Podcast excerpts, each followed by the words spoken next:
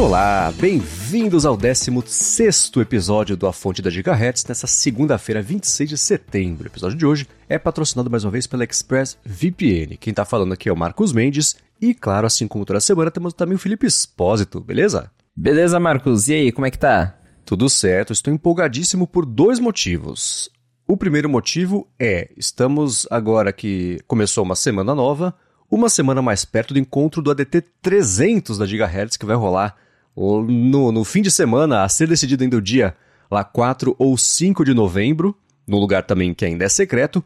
E o segundo motivo é que você acabou de confirmar para mim que você vai, né? Exatamente. Eu já tava bem empolgado quando você falou do encontro e agora tá tudo certo. Estarei lá, então não vai ser só o encontro do ADT 300, vai ser o encontro da Gigahertz, agora é oficial. Boa. Aí sim, que legal. Tô muito feliz que vai dar para você ir. E putz, os encontros todos que a gente fez ao ADT já, todos eles foram memoráveis, cada um a seu jeito, é sempre divertido.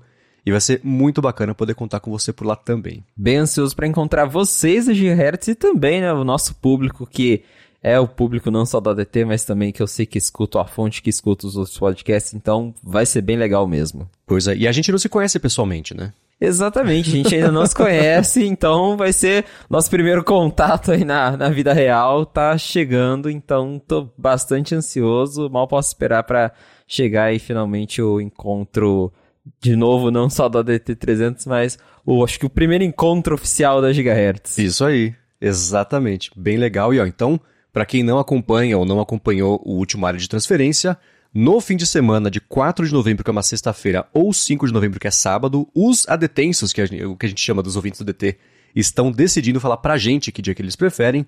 Vai rolar o encontro no lugar secreto por enquanto, mas eu posso adiantar que vai ser na região de Pinheiros, em São Paulo, parecido com como é que foi no último encontro do, do ADT.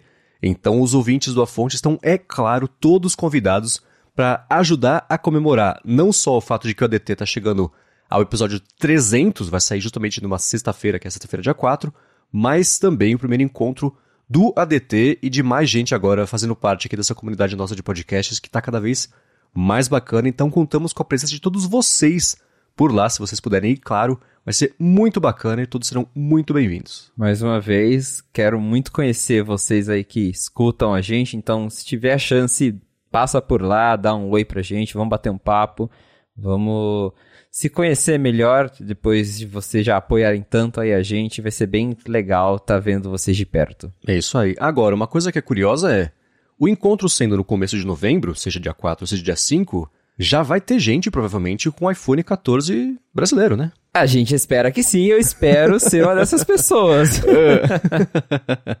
Não tem nada confirmado ainda, mas tem pintado rumores sobre data de começo de vendas, talvez data de lançamento, é tudo no mundo dos rumores, né? Parece que no finalzinho agora, no comecinho de outubro já, já pinta pré-venda e as vendas aí seriam uma, duas semanas depois, mas tá tudo meio no ar. Você escutou alguma coisa sobre isso? Como é que tá do seu lado e das suas fontes? É, então, a gente até chegou a dar uma investigada, mas realmente ainda não tem nada definido. Inclusive, o Apple Watch Series 8 de surpresa, assim, desembarcou, entre aspas, no Brasil. Começaram a vender, mas é, até perguntei pra Apple, falei, ah, mas e aí, chega quando na loja? Ah, não tem data, é só uma pré-venda um mês antes, porque se você entrar lá no site da Apple, você já consegue comprar, mas a entrega mesmo do, do produto e quando ele deve chegar às lojas é só lá pro final de outubro. Então, é uma pré-venda de um mês. Basicamente isso. Então, quanto aos iPhones, realmente ainda não tem data. Algumas lojas, como loja de operadora e também revendedores da Apple, já começaram aquele pré-cadastro da pré-venda, da pré não sei o quê. Mas geralmente isso acontece aí umas duas semanas antes da pré-venda começar. Então, eu suponho que tem uma chance do iPhone 14 chegar aí no comecinho de outubro, até meados de outubro, que é quando o iPhone 14 Plus chega lá fora. Ele está marcado para lançar lá fora dia 7 de outubro, porque ele ainda não está vendendo nem lá fora.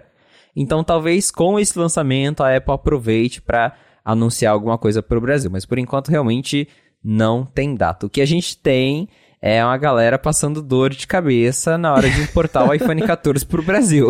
Então, isso que eu ia te perguntar, o que está acontecendo? Porque semana passada muita gente, muita gente levou um susto com isso, né? Exatamente. Começaram alguns relatos de que tinha uma galera importando iPhone 14, principalmente dos Estados Unidos, que agora é aquele modelo só com eSIM.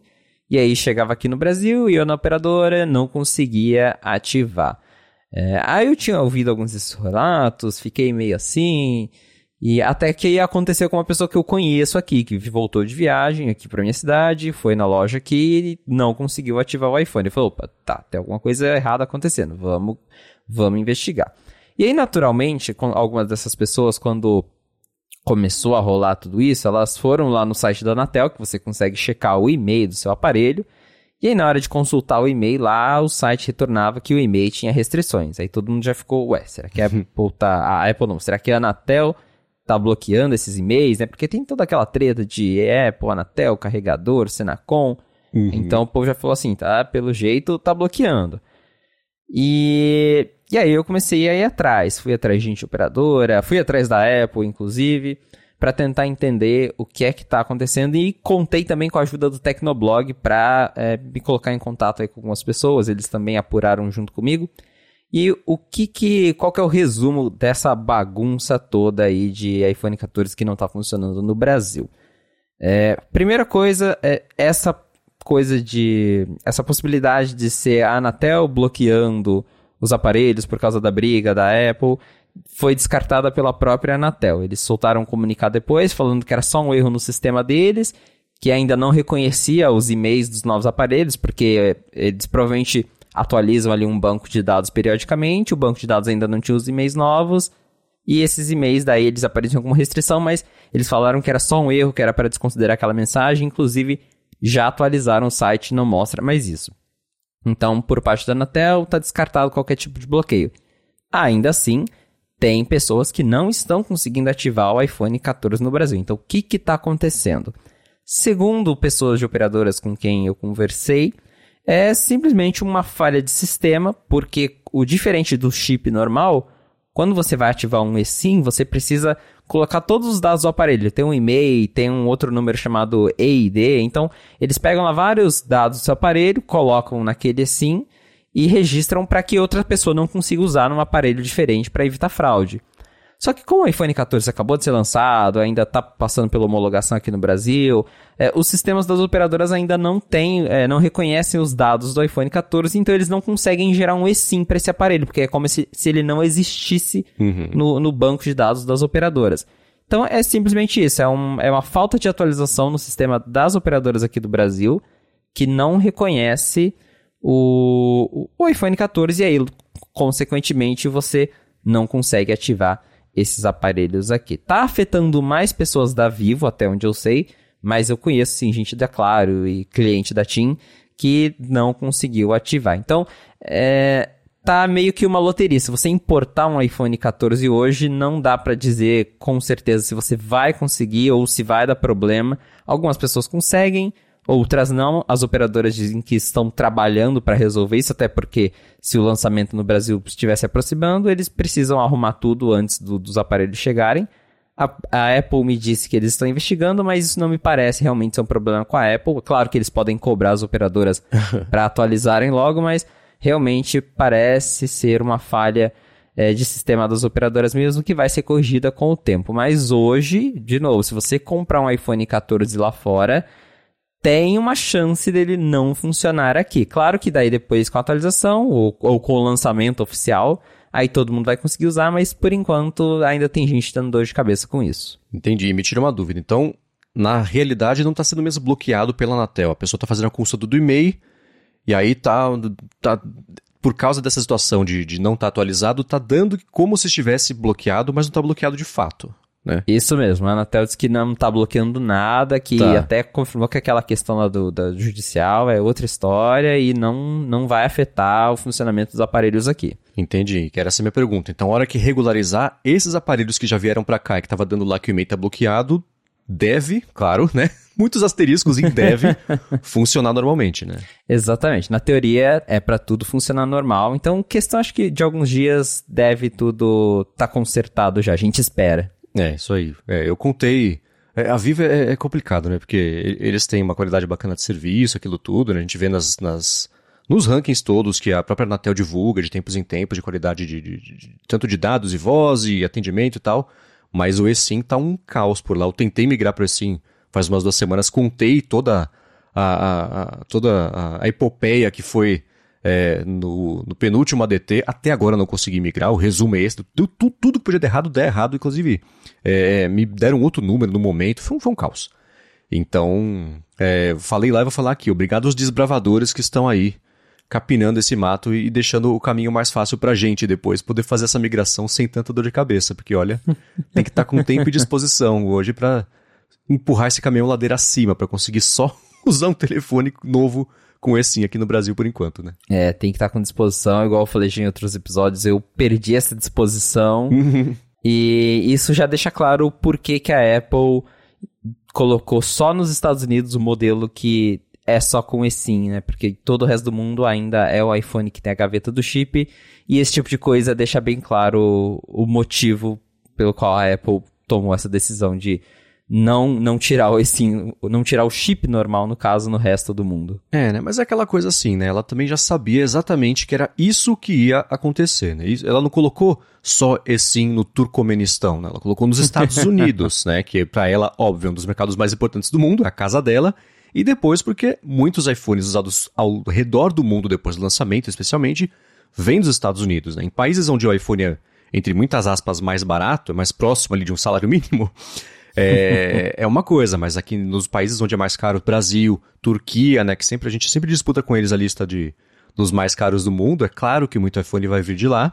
Então, é, foi um jeito de tabela que a Apple encontrou para forçar as operadoras também ao redor do mundo de é, começarem a deixar mais estruturado aí o lance do eSIM, porque é, isso provavelmente deve ser a penúltima ou última vez que um iPhone com gaveta de chip é lançado ao redor do mundo, né? Com certeza. Já tinha rumores de que a Apple queria tirar a gaveta do chip, e isso é, é um indicativo praticamente oficial de que a Apple tá falando, ó, a gente vai tirar de todos. Por uhum. enquanto a gente tá fazendo o teste, mas vai chegar a hora. Então, provavelmente aí no iPhone 15, 16, aí a gente já tenha é, ou uma expansão ou até um modelo global mesmo que não tenha mais a gaveta do chip. É, exceto na China. Exceto na China.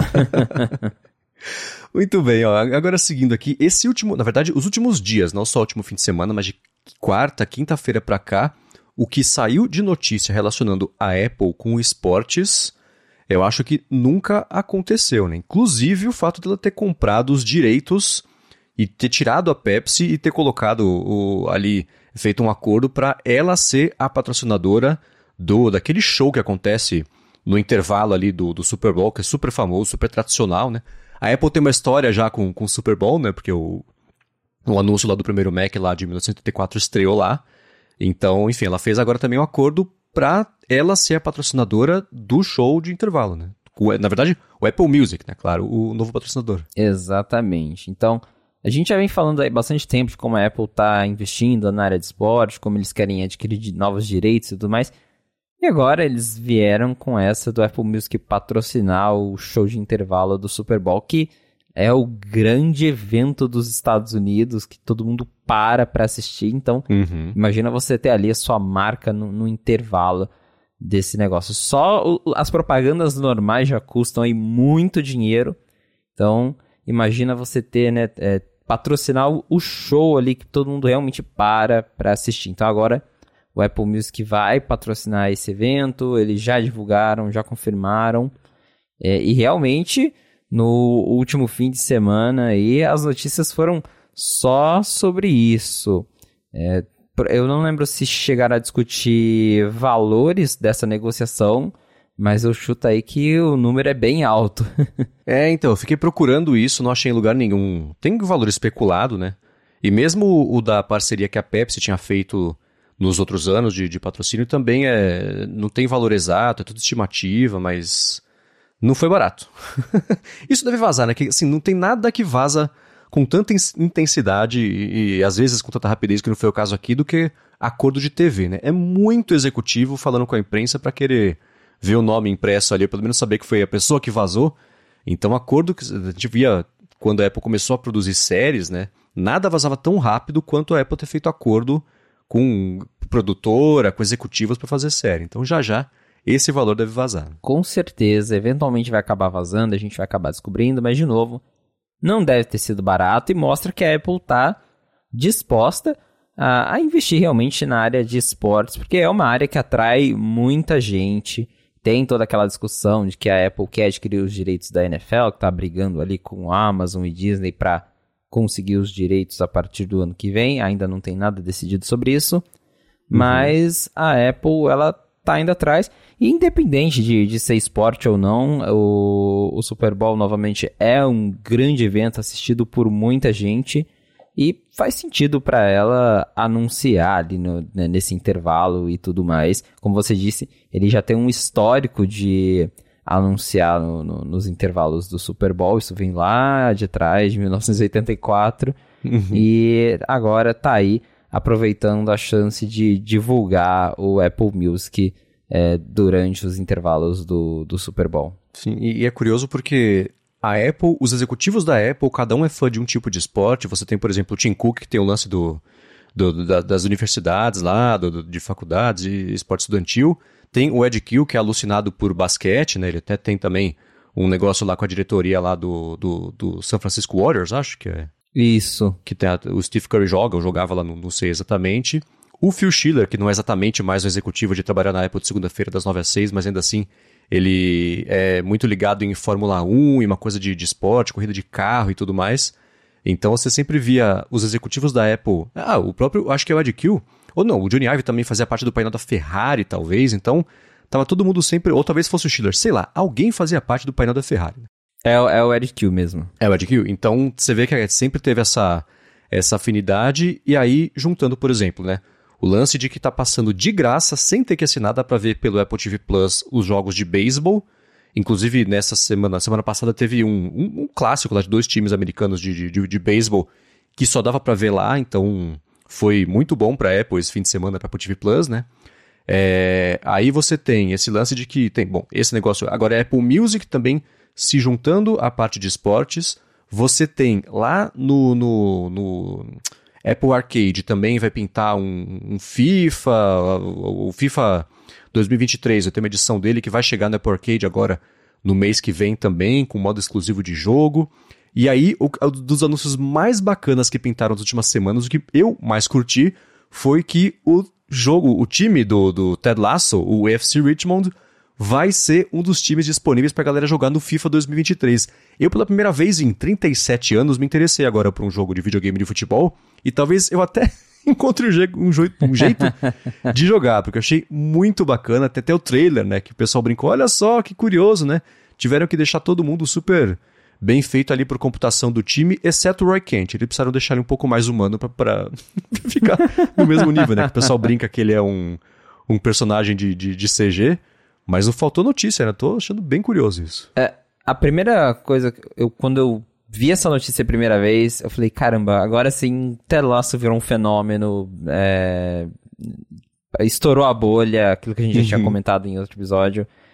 Porque é, é, é, até estranho, né? Você pensar, caramba, né, um negócio é, veio de uma série do Apple TV Plus, que era um negócio lá pequenininho, e agora tá aí, virou um, o time tá no uma opção de time no FIFA. Eu uhum. também eu não, não, ligo para futebol, não, não acompanho.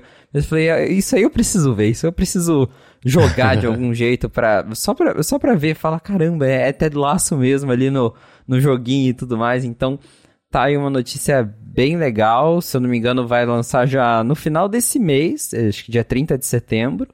É, e vai estar disponível para os principais consoles, PS5, Xbox, PC, e aí a galera vai conseguir jogar com o, o AFC Richmond é, e com todo o time ali de, de Ted Lasso. Então é bem legal ver que a série tá tendo esse alcance é, gigantesco e chegou num nível em que ganhou um time, né, um time fictício ganhou ali um espaço num, num jogo de videogame. Uhum. É, e, e, o FIFA, o FIFA, o NBA, confundi os esportes aqui.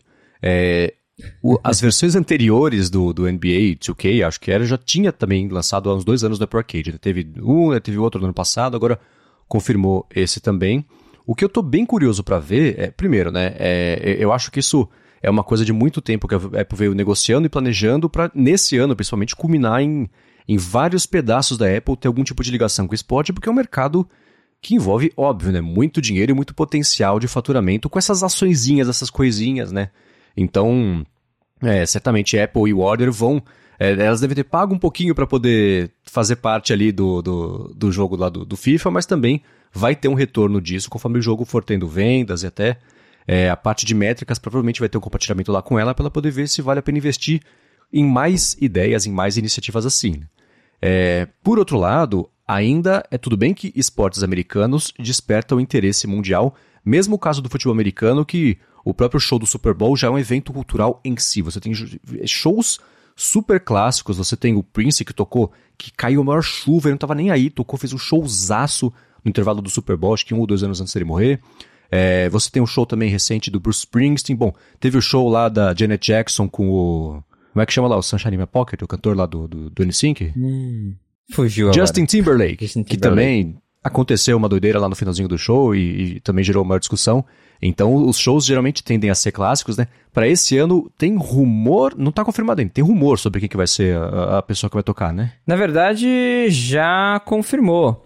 É, tinha, tinha rumor de que ia ser a Taylor Swift, que ia tocar no, no primeiro show patrocinado pelo Apple Music, mas agora já confirmou, não vai ser a Taylor Swift, pra minha tristeza, porque esse que vos fala gosta de Taylor Swift, mas vai ser a Rihanna, ela já está confirmada como atração do intervalo do Super Bowl.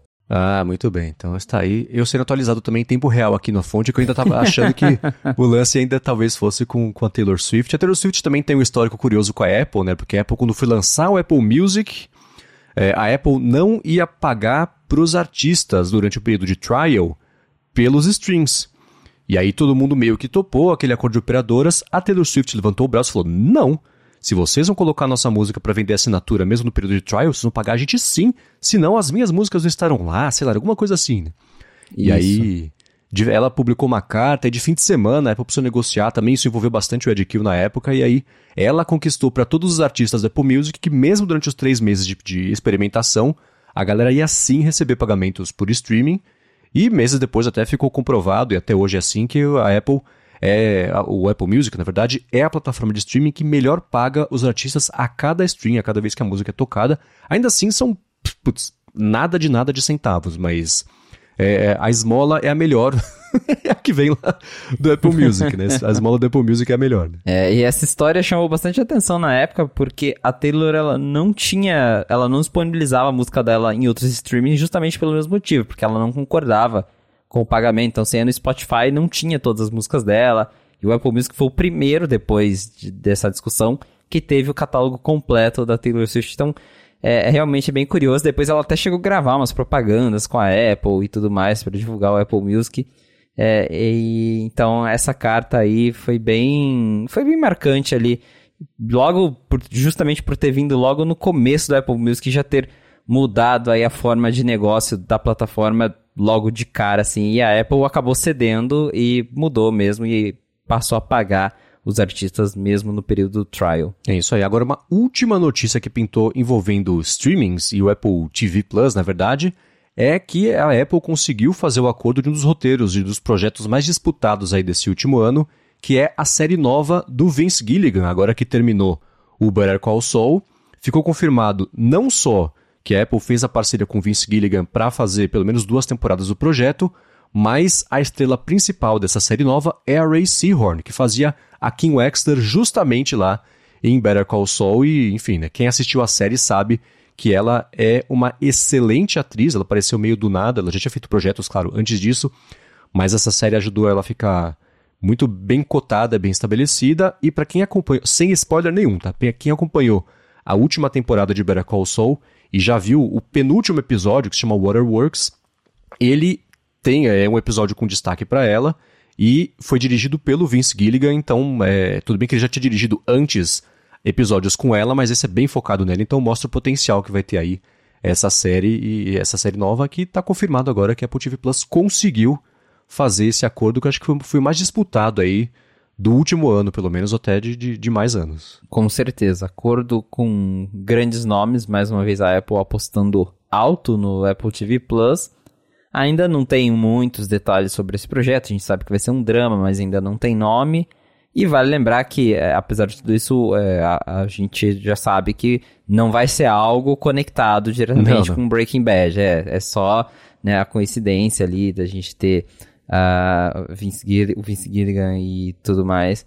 Porém, não vai ser algo conectado ali com as séries que a gente conhece. Mesmo assim, são, de novo, são nomes muito renomados aí da, da indústria de Hollywood e que deixa a gente ansioso para ver o que vem aí, justamente por conhecermos o potencial que os conteúdos do Apple TV Plus têm. É isso aí. E o Vince Gilligan, para quem não conhece dele pré é, Breaking Bad, ele fez um trabalho muito bacana em Arquivo X. Né? Então, ele escreveu, ou talvez tenha dirigido, inclusive, um episódio que tem justamente o Brian Cranston como o, o, o, ator principal ali do, do. que, Arquivo X é aquela coisa formulinha de tipo o inimigo da semana ou o alienzinho da semana, a situação da semana. Então, a situação da semana naquele episódio é justamente lá com o Brian Cranston. Foi a primeira colaboração entre os dois. Acho que ele escreveu aquele episódio para poder fazer aí. Então, Vince Gilligan, claro, fora do mundo de Breaking Bad, ainda tem muito a oferecer pra gente que gosta de TV e cinema. Com certeza. Muito bem, vamos lá. Nessa última semana, o que aconteceu também de relevante é o seguinte, né? O Apple Watch Ultra começou a chegar pra galera, já começou a pintar review, hands-on, primeiras impressões e tudo mais. O Rambo me mandou no fim de semana um, um vídeo para um tweet de um cara enchendo o Apple Watch Ultra de marteladas. e aí quebra o que tá atrás do Apple Watch, mas o Apple Watch continua resistindo ali bravamente. E aí pintaram uns unboxings, né? Vem com um livrinho bem bacana, bem bonitinho. O que, que te chamou a atenção sobre essa brincadeira toda? É, essa, essa experiência de unboxing, para começar já do começo. essa experiência de unboxing é bem curiosa, porque me lembra um pouco o Apple Watch Edition, antigamente, que a Apple tinha aqueles modelos mais de luxo. E eles vinham numa caixa diferente, que tinha até um, a caixa servia como um, um dock do Apple Watch colocar para carregar e vinha aqueles folhetos com foto do Apple Watch. E agora é a mesma coisa, não, não vem com um acessório diferente, o conteúdo da caixa é o mesmo, mas ele vem numa caixa grande com, com uma foto impressa. É, e aí quando você abre a caixa, o Design by Apple em Califórnia, embaixo tem as coordenadas assim do Apple Park escrito. então eles deram uma, fizeram uma graça ali por, por ser um modelo novo, né, um modelo diferente para chamar a atenção. Então e, e, dentro tem um folheto, assim, com fotos do Apple Watch Ultra e tudo mais. É realmente para é pra, pra dar ali uma boa primeira impressão pro produto, porque é um, uma categoria diferente que a, que a Apple tá entrando agora com o Apple Watch. Então, achei bem curioso isso. Agora, sobre o produto em si, é, os reviews parecem ter elogiado bastante o Apple Watch Ultra, porque é realmente algo bem diferente dos outros modelos de Apple Watch. A gente está falando de um relógio bem maior, que é bem mais resistente e comprovadamente mais resistente, que eu também vi esse vídeo da, da marretada. então, ele realmente está mais resistente. O pessoal elogiou muito a bateria, a galera falando que passa aí dois, três dias fácil com ele fora da tomada, então isso é uma coisa muito boa. E claro, tem aí outros detalhezinhos, igual o botão de ação, o pessoal falando que é bacana e tudo mais, que ele realmente faz aí algumas coisas diferentes do Apple Watch normal.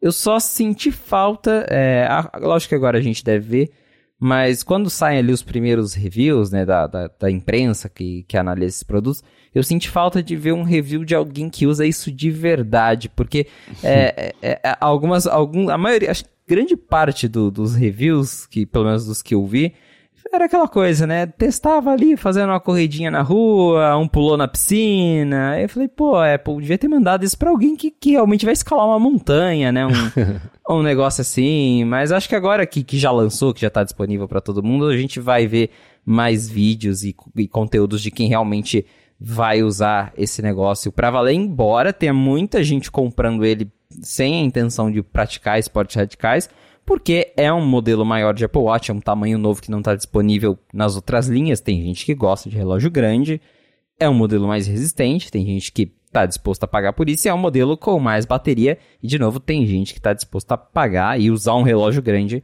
para ter isso. Então é um aparelho que deve ter um alcance maior do que só essa galera que vai para o meio do nada escalar e, e depois ligar por satélite usando o iPhone 14 para pedir socorro, mas tem ali o povo normal que vai aproveitar um recurso ou outro e está disposto a comprar o Apple Watch Ultra para isso. É, a parte do unboxing, eu nunca me liguei muito em unboxing no processo de parecer, tecnicamente ou, ou é, conceitualmente, o unboxing é para a pessoa se imaginar fazendo a desmontagem da caixa. Então, é a primeira pessoa, aí vai...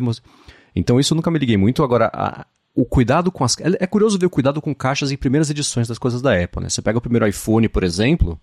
É, a Apple veio trabalhando nisso nos últimos anos e tirando coisa para até reduzir o, o, que ela fala, né? Reduz o tamanho da caixa, cabe mais no avião, gasta menos combustível, então até nisso é a parte ecológica e tudo mais. Mas a primeira, a caixinha do primeiro iPhone tinha trocentas coisas, né? Tinha, vinha com um paninho para limpar a tela do iPhone, vinha com um dockzinho para deixar ele carregando verticalmente, né? Aí, claro, o fio de carregamento, fone de ouvido, é, ela ele vinha numa caminha de acrílico, assim, super bonitinha, resistente também. Então, a, aquela a ferramentinha de, de, de, até de tirar o sim, né? Coisa que. É, e um manual super claro. O manual de primeira edição tem que falar: escuta, a tela é desse lado aqui. Você põe o dedo, aí você mexe. Mas, então tinha que ensinar muito, né? A respeito. E isso foi passando. E claro, adesivo, manual, garantia. Então, a primeira caixa desse, desse Apple Watch Ultra tá me, me lembrando esse lance da primeira caixa do, dos iPhones. Lente até comentou aqui algumas semanas, lembra um pouquinho também o livro, né? Porque o, o Design by Apple em Califórnia, que era aquele envelope de, de, papel que você desmontava e aí tinha a parte de dentro também ela era estampada com produtos. E a, a arte que tem da, da caixa e a parte de dentro junto com o livrinho manual me lembrou bastante isso. É, também senti falta, assim como, por exemplo, a Apple coloca lá o Austin Man para fazer o review da câmera, né? ele vai lá no Safari, no meio do Zimbábue, tira um monte de foto bonita, explica, né, a gente comentou na semana passada, por, ó, essa foto aqui presta atenção nisso, esse detalhe, aqui que você vê uma diferença tal. Senti um pouco de falta disso também, né? Do review de coisas que eu nunca vou fazer, nunca vou escalar ou a Concagua com, com o, o Apple Watch Ultra. Mas seria interessante, só por curiosidade, para ver lá quem escalou a Concagua com isso, o que que achou, né? Então, tem um pouco disso. É... Por outro lado, você também tem que ter os reviews da galera do dia a dia, porque é a galera do dia a dia que vai sustentar as vendas, né? Você tem sete escaladores da Concagua e milhares de pessoas que pensam, um dia eu poderia fazer isso, acho que eu vou precisar comprar esse relógio, né? Então tem isso aí também que a gente comentou. Tenho achado curioso o, toda vez que aparece foto comparando o tamanho e a largura desse Apple Watch, a, a, grossura, na verdade, né? Do Apple Watch Ultra com outros modelos de relógio, né? Porque aí dá pra ter um pouco melhor a ideia do quão mais parrudão ele é mesmo. Mas, é, é, a minha opinião é parecida com a sua. Meu interesse em comprar esse dispositivo é. Não vou falar que é nulo, porque assim, se eu ganhasse, eu ia deixar aqui no cantinho. Ia ser legal. Não ia usar. Mas, é, ainda assim, por curiosidade, para quem gosta de tecnologia e se interessa pelo, pelo Apple Watch como uma categoria existente de produto que está evoluindo assim, aí sim é, é, é bacana. Né? Me interessou também ver esses reviews aí. É, com certeza. De novo, acho que o Apple Watch Ultra vai alcançar um público maior do que o público que ele foi destinado, porque tem gente que tem interesse em uma coisa ou outra ali. Não é meu caso, eu vou continuar usando o, os relógios, até porque eu gosto do relógio de aço e tudo mais, acho bonito. Então, é, comparado, você falou de, né, de comparando com outros modelos, é, é, é, legal ver as fotos comparando com os outros Apple Watches também, que uhum. coloca ali do lado, o Ultra ele dá tipo dois Apple Watches normais em um, é um negócio bizarro. Lógico que isso foi necessário para ter uma bateria de três dias e coisas uhum. assim, é, mas é bem interessante ver que a Apple tá expandindo o, o Apple Watch ao ponto de criar uma linha específica para essa galera, para galera que quer mais, que precisa de algo além. E a gente volta naquela questão de tem um Apple Watch para todo mundo, desde o modelo mais simplesinho, que é mais para quem só quer ver notificação no pulso, até o modelo de aço para quem quer usar mais como uma joia, e agora com o modelo ultra super resistente para quem vai escalar a montanha ou para quem quer só ter mais bateria. Então, realmente, a, é de novo aquela ideia de tem um Apple Watch para todo mundo. Uhum. E agora, uma coisa que tem no Apple Watch Ultra, que eu vi a galera testando, o Marcus Brownlee fez um vídeo sobre isso, falando um pouquinho sobre isso, é a parte de customização do que, que você pode colocar que aquele Action Button, que é o botão lateral laranja grandão, faça, né? Parte de exercício, é, cronômetro, né? É, aquele o método, o modo João e Maria lá de você voltar na, na, na trilha que você fez e passar pelos checkpoints. E o que mais me interessou, na verdade, é que você consegue disparar um shortcut por meio desse action button, o que abre o caminho para ele ser infinitamente mais customizável, não vou falar mais útil, mas assim, mais customizável, a quantidade de utilidades que você tira dele vai ficar maior, inclusive dá pra fazer nada, se você preferir. É, eu espero que pinte alguma coisa assim nas próximas gerações de um Apple Watch normal. Tudo bem que Action Button existe a, a, a brincadeira de palavras de, ser, de fazer uma ação e Action Button, né, de você estar em ação, a sua, então, parte de atividade, esse, esse nome não é uma coincidência, mas ainda assim essa custom... o que, que um botão faz? Isso ser customizável, que todos sabemos que no Android já tinha um bilhão de anos. Não é sobre isso que estamos falando, apesar de eu entender que já existia, né? Uma coisa que poderia pintar em versões futuras do Apple Watch, até talvez do iPhone. Eu sempre quis, por exemplo, que com o Touch ID, dependendo do dedo que eu ativasse lá o Touch ID, ele já abrisse um aplicativo novo, que também já sabemos que no Android já tem. Não é sobre isso que estamos falando. Mas é, é esse é um começo desse tipo de customização que torna mais útil mesmo um aparelho mais eficiente mexer com ele. Né? Então espero que pinte alguma coisa assim para Apple Watches futuros aí, mesmo não chamando Action Button, enfim, mesmo que chame, que não seja o botão laranjão do lado, customização do botão lateral que já tem no Apple Watch, sei lá. Mas seria bem bacana ter alguma coisa assim. Né? Sim, com certeza. De repente algo no próprio botão que já existe mesmo. Igual agora você dá dois cliques, ele abre alguma coisa, e você dá três, ele abre outra coisa. Então uhum. poderia ser algo assim. Ou quem sabe no futuro a Apple traga o Action Button para os modelos normais também. É, eu, eu, acredito que tem a possibilidade de uma coisinha ou outra do Apple Watch Ultra vir para os modelos normais daqui a alguns anos, então vamos ver, mas é, realmente é legal você ter isso, principalmente da parte de shortcuts, porque abre muitas possibilidades, você consegue uhum. criar várias coisas diferentes, não só relacionadas à a, a, a prática esportiva ali na hora de monitorar as coisas, mas até de repente para você pedir um socorro, porque tem uns shortcuts bem legais que você é, aciona ele e ele já manda uma mensagem com a sua localização para as pessoas que você determinou e, e, muda ali várias configurações do iPhone. Então, são inúmeras possibilidades e isso realmente ficou bem legal para a galera que tem esse modelo e pode customizar aí o, o botão do jeito que quiser. Boa, e um outro review também que pintou, a galera começou a publicar os reviews dos AirPods Pro 2, né? E aí saiu junto disso uma polêmica também sobre os AirPods Max que a gente pode comentar daqui a pouquinho. Mas é, os AirPods Pro é curioso você ver como a promessa que a Apple fez sobre funções, nada revolucionário, tudo iterativo, tudo evolucionário. E eu não sei a impressão que você teve dos reviews, mas para mim foi assim. É, é tudo isso mesmo que a Apple falou que é. Tá tudo melhor. Próximo, né? Então.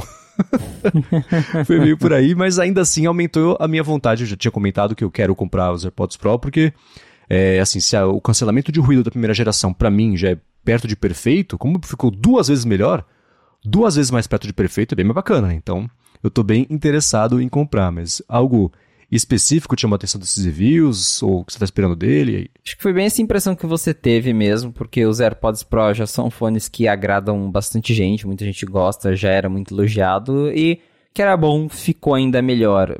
Praticamente todos os reviews foram unânimes em dizer que o modo transparência e o cancelamento de ruído estão melhores.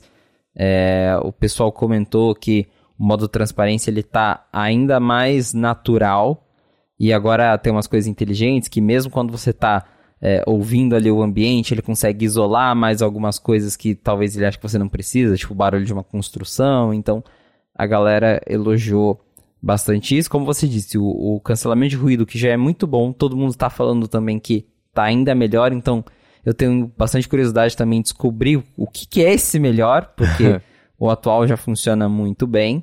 É, embora eu não seja um usuário de AirPods Pro, porque eu não gosto de fones com aquelas pontinhas de silicone, eu prefiro o, o encaixe tradicional do, do, dos AirPods para quando eu tô na rua.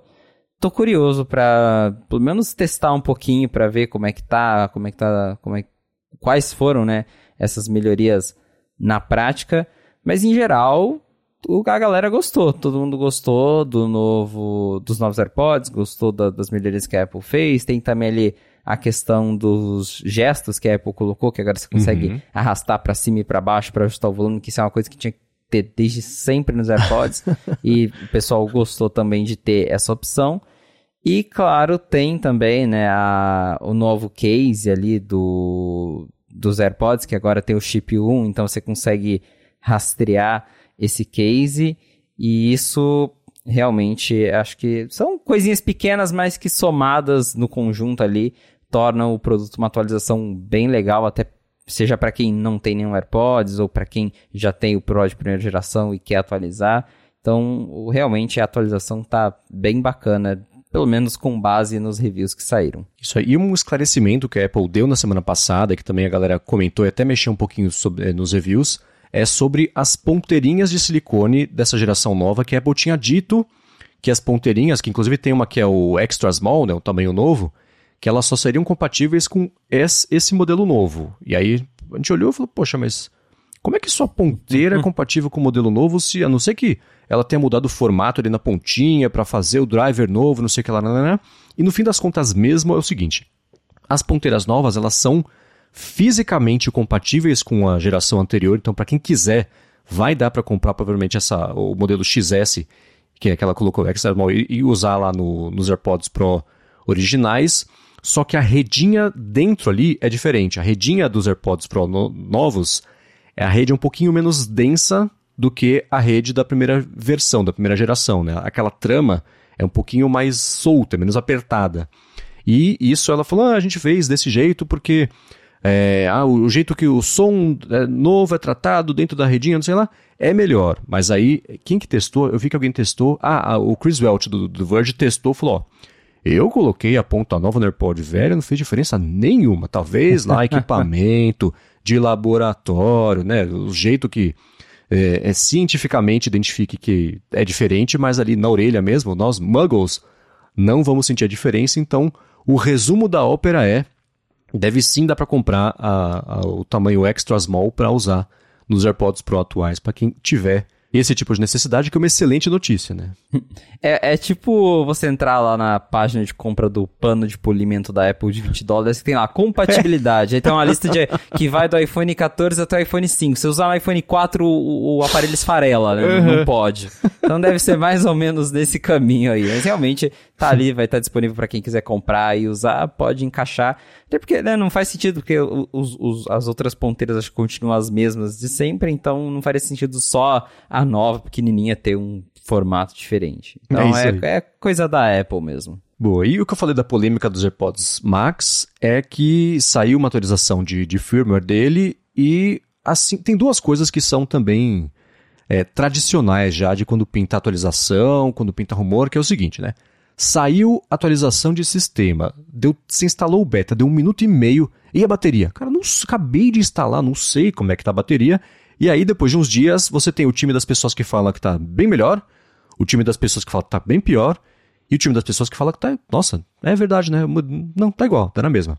E para AirPods é assim, né? A galera que fala, não, instalei aqui o firmware e ah, o baixo tá mais grave, o som tá mais quente, tá mais próximo, ou não, nossa, piorou o cancelamento, piorou a bateria. E nessa semana pintou uma história de que depois que a Apple atualizou o firmware dos AirPods Max, a galera tá reclamando que o cancelamento de ruído ativo ficou pior. Você, eu sei que você tem os AirPods Max porque eu estou olhando para eles, está usando eles agora. você instalou, notou alguma diferença? Lá no Night 5 Mac a galera tem comentado sobre isso, a galera que eu digo leitores, né? O que que tá rolando? Sim, sim. Então, eu, pra falar a verdade, eu não tinha percebido nada, só que assim, eu só uso meus AirPods Max em casa. Uhum. Então, é, eu, ele tá isolando, mas eu, eu, nunca chego a sair muito com ele assim. Eu não sei quando eu vou viajar, daí eu uso dentro de avião, mas é, faz um tempinho que eu não, não saio, então. Pra mim, tá a mesma coisa, não mudou nada, mas teve gente, sim, é, tanto o leitor 95 e, e outras pessoas com quem eu converso que falou: Nossa, eu tô usando aqui na rua, tô vendo que não tá cancelando do jeito que tá antes, então eu tô precisando testar isso também para ver se, se tá melhor, se piorou. É, mas realmente tem uma polêmica em torno dessa última atualização. É, e a, a, como você disse, a atualização de AirPods é sempre um negócio, porque é, é aquela coisa que a Apple não diz nada sobre o que mudou. É, é assim, sai uma atualização, descubra. E aí a galera é, encontra mil coisas. Tem gente que fala que mudou tudo, que, que tá diferente. Tem gente que fala que não mudou nada. Tem gente que fala que ficou pior, que ficou melhor. É, então é sempre um mistério. Mas dessa vez tem realmente um número considerável de pessoas dizendo na internet que sentiu que o cancelamento de ruído tá piorou com a atualização. Então talvez tenha algo aí, mas até agora a Apple não se manifestou, não disseram nada, nem falaram sobre uma possível nova atualização para corrigir esse tipo de coisa. Então a gente está esperando para ver se com todos esses boatos a Apple vai se manifestar ou vai pelo menos lançar uma outra atualização que daí é um indício de, ah, tá, realmente talvez tinha algo errado aí. Uhum. Mas por enquanto nada confirmado. Beleza. Então, quem sabe pinta novidades sobre isso, mesmo que a novidade seja para falar assim, ah, então é, não, tá tudo bem, vocês param de chorar amigável, então é, né, vamos corrigir a situação num próximo update, como aconteceu, a gente viu também, pode falar sobre isso, do negócio do, do da câmera tremelicando lá do, dos novos iPhones, mas, é, aliás, falando dos novos iPhones, deixa eu pular para esse pedacinho aqui do episódio e comentar sobre uma coisa que era inevitável e aconteceu. Acho que o Rambo comentou comigo em, em, privado, eu acho, sobre quando que vai ser o primeiro youtuber que vai postar um vídeo da detecção de acidente lá, de, de carro funcionando, e apareceu. O vídeo é exatamente o que a gente espera que o youtuber faça, né? Primeiro lá ele põe. É um carro numa ladeira, aí eles, a primeira tentativa eles erram o alvo, o carro passa batido no outro carro e vai lá embora, tem que sair correndo atrás do carro, buscar de novo, trazer de volta, né? E aí tá o iPhone todo grudado com fita crepe, durex e cuspe, assim, umas cordinhas para fazer. Ele fica é um caos, né? Mas enfim, ele fez esse primeiro teste e eu vou deixar aqui na descrição o vídeo. Mas é, a minha primeira impressão foi que mesmo numa batidinha besta, numa, num acidente que seria simples, Ainda assim, o recurso funcionou, o que me impressionou. Achei que não ia funcionar, que só se fosse um acidente um pouco mais. com um pouco mais de impacto, não sei, que funcionaria, mas não. É sensível até numa batidinha besta ele, ele já ativar, né? Exatamente. É, até em um dos testes é, ele chegou a mostrar que demorou alguns segundos para ele acionar o, o, alerta, mas funcionou de fato. Teve um acidente ali simulado e o iPhone reconheceu e já ativa aquela tela de emergência que ele dá uma contagem de 10 segundos e aí caso você não não cancele, ele automaticamente liga para emergência. É, para dar o tempo da pessoa, às vezes não aconteceu nada demais, aí você pode cancelar e ele não vai fazer a, a ligação. Mas era questão de tempo mesmo até alguém colocar carro para bater para testar o recurso. Tá aí, tá testado, tá aprovado, funciona, mas é o tipo de coisa que eu espero não ter que testar. mas para isso tem os youtubers para testar esse tipo de coisa pra gente. E aí quem quiser ver o vídeo, né, tá lá no 95Mac da galera batendo o carro para descobrir se o recurso do iPhone funciona ou não. E como o Marcos disse, pelo jeito, funciona. Uhum. E a, a, essa demora que ele fala é uma coisa que acho que a própria Apple tinha comentado, porque a detecção de queda, quando você está andando, leva um tombo e, e, pronto, né? Ele leva uns segundinhos mesmo para falar, bom, a pessoa tá, se mexeu, a pessoa está bem tal, então dá uns segundos. Aí, nesse caso, se a pessoa não se mexa, aí sim é, ele fala, parece que você caiu, né? O clipe aparece lá no, no, no, na tela do Apple Watch, né? Parece que você caiu, vamos ligar para emergência? E aí tem o countdown e aí liga, né? Então aqui também, depois de uns segundinhos, aí sim ativa. Então é, isso é bacana porque pensa numa situação de acidente, né? Bateu o carro, um acidente, né, entre aspas, tranquilo, né? Bateu o carro, tudo bem, parou, se localiza tal. Se logo que aconteceu o acidente já aconteceu o countdown ali, tem muita coisa rolando ao mesmo tempo para você cancelar esse countdown, né? Aí sim você vai ter muitas ligações sem necessidade de emergência. Então bateu, parou, beleza, tal, todo mundo viu, tá lá, ok. Aí o iPhone fala, escuta, agora presta atenção em mim, tá tudo certo? Uhum. Você põe que tá tudo certo. E beleza, acho que esse delay faz sentido numa, numa situação dessa, porque mesmo um acidente tranquilo, ainda assim é um acidente, né? Você tem. Uh, a cada momento ali você está fazendo um update da situação e, está assimilando o que aconteceu, né? Então acho que esse, esse delayzinho é bacana, importante ter, porque é, cancela não, né? Mas evita muitas ligações ali para emergência, né? Que acho que era a preocupação de todo mundo, né? De, a Apple falar, pô, vai medir em, em caso de acidentes graves, mas será que vai ligar? Vai ter muito falso positivo? Pode até ter. Mas esse delay e mais 10 segundos para você cancelar, acho que evita muito de, de ligar lá para emergência troco de nada, né? Ah, com certeza. Daí o recurso aciona, mas dá tempo de você pensar ali e desligar antes dele completar a ligação de fato. Mas é, foi interessante ver ele funcionando tudo, porque todo mundo tinha essa dúvida, né? Quem que vai testar primeiro? E aí, pronto, temos alguém que foi lá, testou e descobriu que funciona de fato. E, e de, mais uma vez, impressionante ver que mesmo por um acidente leve, uma batida de, de encostar ali com um pouquinho mais de força um carro no outro sem algo grave, já é o suficiente para o iPhone detectar o acidente e acionar o recurso. E vale lembrar que isso também está disponível no Apple Watch Series 8. Uhum. É, e, vamos ver se agora alguém vai colocar um relógio dentro do carro para é. bater também para ver se funciona. Mas, né, se funciona no iPhone, então eu acredito que vai funcionar também no Apple Watch. É, e com eles começando a ser entregues, já já aparece a primeira história de um acidente de verdade que o Apple Watch, né, assim como a parte de cardíaco, a parte de, de tombo, vira e mexe aparece história com isso. Inclusive, como a gente já comentou aqui, eu e Felipe já passamos por situações em que o relógio, a função foi útil, né? Exatamente. É bom que tenha, né, pra gente se prevenir, a gente não quer usar, mas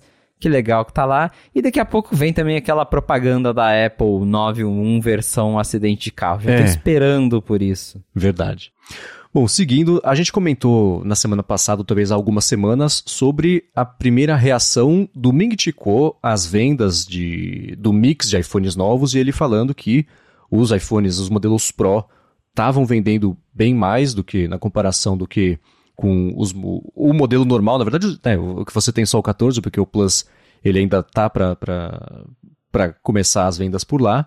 Mas ele apareceu nessa semana comentando agora que ele já está prevendo que a Apple vai vender no segundo, na segunda metade de 2022 até de 60 a 65% dos modelos novos vendidos vão ser os modelos Pro, então Pro e Pro Max, versus a estimativa anterior dele que era de 55 a 60% aí nesse mix, né? Então é, é, apareceu isso aí junto de uma notícia também de que a Apple está é, intensificando, aumentando as a produção, na verdade, dos modelos Pro para justamente conseguir suprir essa demanda. Lembrando que os iPhones foram lançados em pouquíssimos países por enquanto, tem uma parte até de, de econômica e cultural, talvez, dos, dos modelos 14 e, e 14 Plus venderem mais que os outros países, por conta de preço, até o que o Felipe é, comentou que ele e, o William Max tinham percebido, né, que no Brasil o iPhone 14 normal fica acima do 14 Pro ali no carrossel, carrossel não, na página mesmo da Apple, mas tá aí, de um lado, a Apple aumentando a produção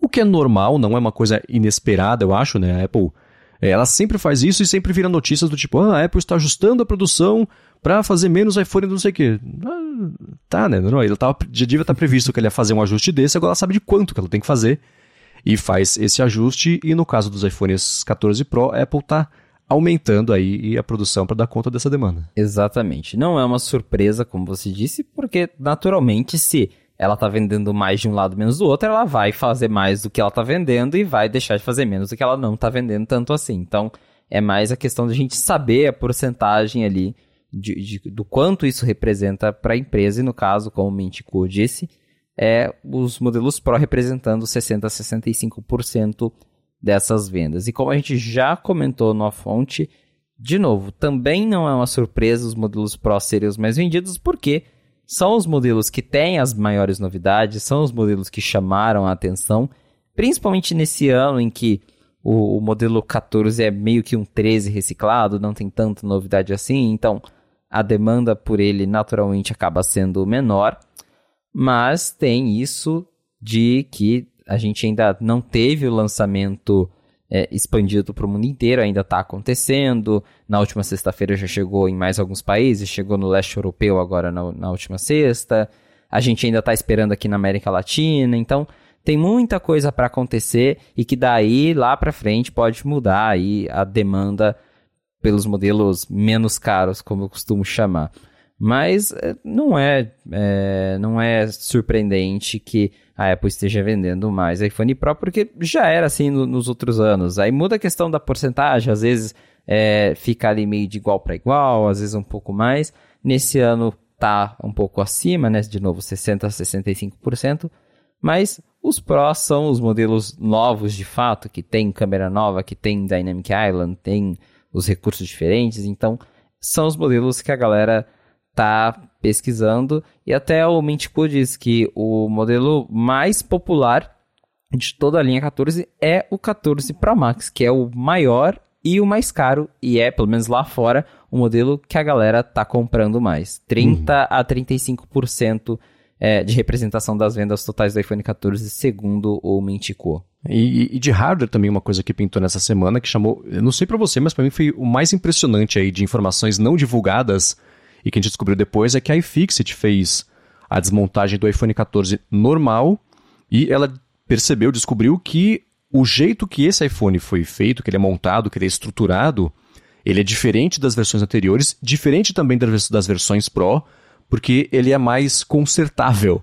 O que acontece é que nas gerações anteriores, como é que é no Pro? Se você precisar trocar a, a parte de, de, de baixo, quebrou o vidro de baixo, tem que fazer, você abre ele por cima, tira os pedaços todos para chegar ali na parte de baixo, tem coisa que não dá nem para tirar, você precisa trocar tudo meio junto. Esse iPhone novo não, a parte de cima e de baixo, elas são destacáveis independentemente, então você não tem que necessariamente tirar todos os miolos ali para chegar na parte de baixo. Então, essa desmontagem pode acontecer é do jeito mais fácil, por isso inclusive a Apple, a Apple, a iFixit deu para o iPhone 14 a melhor nota até hoje para um iPhone naquele quesito reparabilidade que eles têm, deu nota 7. O iPhone 13, por exemplo, tinha sido nota 6, e aí sempre foi daí para baixo, né? Porque é, é, os iPhones foram ficando mais difíceis de, de, de arrumar, até depois que, que a Apple trocou para carcaça, carcaça não, né? A parte de baixo de vidro também, que foi um, uma polêmica ali na época, justamente por causa de reparabilidade, mas tá aí, pode ser um, um, um sei lá, uma prévia do que vem por aí em modelos Pro, talvez ano que vem, porque a Apple, a gente sabe que ela tá nos bastidores aí lutando firme por causa dessas questões de reparabilidade, nos Estados Unidos tem aquele negócio do direito de reparar, e a iFixit, claro, né, fazendo um lobbying enorme em cima disso, a Apple passou eh, nesse ano em alguns lugares a oferecer um kit de auto reparo, né? Manda uma máquina que o pessoal reclamou que é pesada para poder fazer troca de bateria, de tela, não sei o que lá. Então a Apple tá de pouquinho em pouquinho mexendo nisso e nesse ano tá aí é, a estrutura do iPhone foi feita e pensada já pensando para facilitar essa, essa desmontagem, essa troca, o que é uma coisa bem bacana. Com certeza. E é muito interessante porque, por um lado, o iPhone 14 é um 13 reciclado, mas por outro, eles se deram ao trabalho de mudar a estrutura do aparelho, que também não é uma coisa tão simples. Ah, só muda ali, né? Não, teve. Realmente foi. A parte de trás do celular foi reprojetada. E, se eu não me engano, a, a última vez em que a traseira de um iPhone foi era removível era lá no iPhone 4, 4S, que você abria ele por trás. É, e desde então, quando a Apple voltou para o vidro ali no iPhone 8 e 10, não tinha como você arrumar a traseira. Você tinha que trocar toda a. Você tirava a tela, os componentes, e aí você tinha que trocar toda a carcaça do aparelho só para trocar a traseira caso você quebrasse ela. Nos últimos anos, se eu não me engano, no Pro iPhone 12 e 13, a Apple inventou uma máquina lá que, com muito trabalho, eles conseguiam trocar o vidro traseiro, mas envolvia, acho que até usar laser lá para tirar a parte de trás. Era um negócio bem complexo. E agora é só tirar ali como você tira a tela, sai fácil e dá para reparar. Então, ponto para Apple, né, por finalmente ter feito algo mais fácil para o cliente reparar, porque não, não só facilita para eles, para os técnicos que, que vão reparar o aparelho, mas também torna o custo mais barato, porque você pagar por uma carcaça inteira e pagar só por uma traseira de vidro, tem uma diferença considerável aí no preço. Então, isso já acaba ajudando bastante. Se eu não me engano, lá fora, é para você trocar o, o vidro, ficou mais barato, ficou alguns dólares mais barato, não grande coisa, mas tem uma diferença de preço. E é, fora isso, por dentro, o, o iPhone 14 é bem parecido com o, o 13 mesmo, não tem muita diferença, tem o, o desmonte completo lá no, no vídeo que a iFixit postou. E é interessante notar que outro detalhe aí, já fugindo um pouco do, do vidro, que a Apple comentou no lançamento, até no site eles falam que o iPhone 14 ele tem um, um, um sistema de um sistema térmico aprimorado. E agora que com o celular desmontado a gente viu que esse sistema na verdade é tem uma plaquinha de metal com adesivos de grafite por cima do, do, do chip do celular que ajuda a dissipar o calor. Então uhum. a Apple colocou ali é, é essa plaquinha para dar uma para conseguir sustentar a performance por mais tempo então, apesar de ser o mesmo aparelho em alguns aspectos, do, do mesmo aparelho que o iPhone 13, tem sim algumas mudancinhas pequenas de hardware que ela aproveitou para mexer. E como você disse, é, no caso de, dessa parte térmica tem no Pro também, mas na traseira o Pro ainda não tem a, a traseira trocável, removível, uhum. mas com certeza é algo que eventualmente vai acontecer até pelas pressões que a Apple está sofrendo. Isso aí. E é aquela coisa, né? Colocou no. É ou muda por dentro ou muda por fora. Né? Você mudar as duas coisas em um ano só é arriscado. Isso acontece de vez em quando, mas e quando acontece é em modelos que já dá para saber que não vão vender em volumes gigantescos. Tudo bem que tudo que a Apple vende é volume gigantesco, mas vocês entenderam o que eu quero dizer. Então, você tendo, por exemplo, né, o Mink ficou comentando, até 65% dos envios de iPhones para o segundo semestre vai ser iPhone Pro e o Pro Max. Então, ah, bacana. Então, nos modelos novos que vão vender um pouco menos, você faz, não é um teste exatamente, mas você começa a operação para até, até o ano que vem tá mais barata fazer essa operação desse jeito novo, e aí você coloca nos produtos que vão vender com um volume ainda maior, porque você vai ter uma produção mais consistente e vai ser mais barato de fazer a partir do primeiro dia do que se tivesse sido ao contrário e os iPhones Pro, por exemplo, tendo esse sistema aí. Então é bacana porque é mais uma coisa que você olha e fala, ah, legal, a direção tá certa, né? O que o futuro traz vai ser por aí, o que é bacana para todo mundo.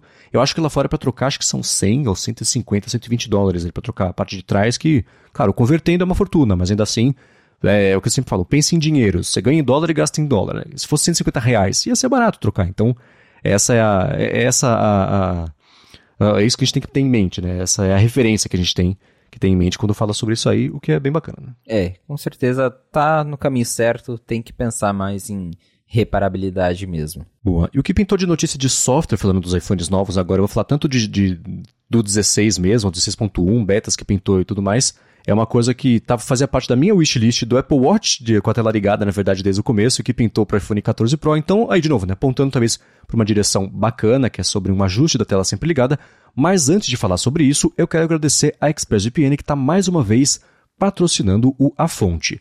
Com ExpressVPN você navega do jeito muito mais seguro, o que é excelente porque é um negócio cada vez mais lucrativo e, e executado isso de você interceptar dados para poder vender depois, então com o ExpressVPN isso não acontece, porque se você se conectar mesmo ao um Wi-Fi público, aeroporto, hospital, hotel, shopping, escola, sei lá, qualquer coisa assim, os seus dados eles ficam mais vulneráveis do que só na sua internet bacaninha, em casa, porque tem mais pessoas passando por ali e com acesso até a parte estrutural, então os seus dados acabam ficando em risco se você estiver usando ExpressVPN. Isso não acontece porque eles passam a navegar 100% de forma criptografada, o que quer dizer que mesmo que alguém intercepte esses dados, é uma caixinha fechada impenetrável que não tem o que fazer com eles, o que é ótimo para você e eles dão suporte a telefone, a tablet, a computador, alguns modelos de TV, inclusive, o que me traz aqui a segunda vantagem da ExpressVPN, que é o fato de você poder acessar serviços de streaming, especialmente, eles têm muito conteúdo geobloqueado. Então, eu mesmo, por exemplo, eu estava louco para começar a reassistir a The West Wing, que é da Warner, quer dizer, teria que ter na HBO, não tem na HBO Max no Brasil, mas tem na HBO Max lá fora. Resultado, estou vendo, finalmente, reassistindo a The West Wing, que é uma série incrível para quem gosta muito de roteiro. Aaron Sorkin é um gênio, esse cara mandou muito bem nessa série. Dá para ver com o ExpressVPN. E não só HBO Max, isso acontece, você pode ver Netflix, por exemplo, conteúdos do YouTube, né, que geralmente acontece também, Saturday Night Live, por exemplo, é tudo geobloqueado, coisa de Fórmula 1, tudo geobloqueado, você consegue destravar isso aí e acessar. E a parte mais bacana é que, além disso tudo, você que escuta a fonte tem três meses de graça para usar a ExpressVPN, assinando o plano anual pelo link expressvpn.com barra a fonte. Lá você vai ter primeiro 30 dias só para experimentar, para ver se é para você. Aí depois, assinando o plano anual, são 3 meses de graça, então você assina hoje e começa a pensar em pagar só no ano que vem por ser um ouvinte aqui do A Fonte. Então, mais uma vez, acessa lá, expressvpn.com barra. Muito obrigado, ExpressVPN, pelo patrocínio mais uma vez do podcast e pelo apoio também, claro, a toda Gigahertz. Valeu, ExpressVPN! Muito bem, vamos lá. O que eu falei que ia comentar sobre atualização de software e pintar uma coisa que eu esperava, que é o seguinte, né? O pessoal descobriu nos ajustes lá do, dos novos iPhones que na tela bloqueada você pode habilitar um modo só preto e branco, que é um modo que com a tela ligada com a tela bloqueada, que é o lance do sempre ligado, esquece wallpaper, esquece as coisas todas, fica só a tela inteira preta com o relógio branco ali, o modo foco que você tiver, a data, dia da semana e tudo mais, que é a forma como eu sempre usei o iPhone para tudo, quem escuta o ADT sabe até que eu mudei um pouquinho meus hábitos sobre isso. No, eu explico bem a fundo sobre isso nesse, no episódio mais recente, mas tá aí. Para quem, assim como eu, sempre quis que uma tela bloqueada, sempre ligada, o do Apple Watch, inclusive, também, que eu esperava que fosse, era só uma tela preta com horário, para o iPhone dá para configurar isso aí e ter. Eu espero que muita gente use para ajudar a Apple a decidir a deixar assim do Apple Watch também, que quem sabe até eu posso tentar usar a tela sempre ligada do Apple Watch. Pois é, como a gente até já comentou no, no episódio anterior, teve gente que reclamou que a tela sempre ligada do iPhone 14 Pro é ligada demais, porque ela fica ali mostrando o tempo todo a, a foto, seus widgets, e tem gente que não gosta disso. O que a galera diz é que te dá a impressão de toda hora que, que tem alguma coisa chegando, porque a gente tem esse comportamento né, de ver a tela do celular acender e falar, ah, tá, alguma coisa está acontecendo. E agora não, ela tá ali sempre acesa e vai ficar sempre acesa, mas a galera reclama que daí fica toda hora olhando, né, pra, porque parece que vai acontecer ou tá acontecendo alguma coisa no celular. Oficialmente não existe uma opção lá no Always On que você coloca, quero que fique tudo preto. Não tem isso, mas descobriram que você consegue programar dentro de um modo foco para ele tirar o, o seu wallpaper e aí fica tudo preto quando a tela tá acesa, mas nem tanto. Uhum. Então, uhum. que é o comportamento como funciona em vários telefones Android que já tem no mercado há anos. E pelo jeito, com tanto de gente pedindo para ter um, um modo todo preto, eu acho que isso eventualmente vai virar assim, uma opção de verdade, é, não relacionada ao modo foco, pra galera que não quer ver o wallpaper ali, que quer só ver o horário e a data conseguir ativar isso sem ter que desligar completamente o recurso, ou ficar criando modo foco, ou mudando o wallpaper da, da tela de bloqueio para colocar um mais escuro, porque realmente tem bastante gente incomodada com a solução da Apple. Pode ser, de novo, um caso de costume, como a gente já comentou também. É, eu, ainda não testei, então, mas estou bem curioso para isso. No Apple Watch mesmo, eu já me acostumei totalmente, até gosto do jeito que funciona. Mas no iPhone, acho que por ser né, um aparelho maior, grande, que tá ali às vezes em cima da mesa e toda hora fica chamando a atenção, realmente acho que eu seria uma das pessoas que desligaria ou deixaria nesse modo que só mostra a hora mesmo, sem o fundo visível o tempo todo, porque me parece, olhando por enquanto nos reviews e nas opiniões de quem já tem o iPhone 14 Pro, me parece algo que distrai bastante mesmo. É, isso inclusive muda um pouquinho a minha atitude frente a isso, porque eu tinha comentado que eu provavelmente não usaria a tela sempre ligada, por ser, tem um jeito exagerado de falar que o The Verge né, é ligada demais. Tem aquela questão que a gente já discutiu também sobre costume, né? Nunca foi assim, agora é. Talvez seja esse o primeiro estranhamento, mas eu acho que tem a possibilidade de deixar a tela sempre ligada. Eu queria inclusive que ela que desse para customizar o, o, a porcentagem de brilho junto também dessa customização, porque aí eu deixaria ela 5% sempre ligada, só um pouquinho, né, assim, ser uma, uma coisa que, que ativamente você vê com canto de olho, mas olhando ali, focando o, o olho ali, daria para ver. Esse seria para mim o jeito ideal e que talvez eu, eu usasse mesmo, mas tendo essa opção de você customizar isso aí, já aumenta bastante a chance de eu, de eu dar uma chance e ver se se encaixa no meu dia a dia. Apple, cria a tela mais ou menos ligada. Pronto. Exatamente. Eu, ia ser a funcionalidade perfeita para isso aí.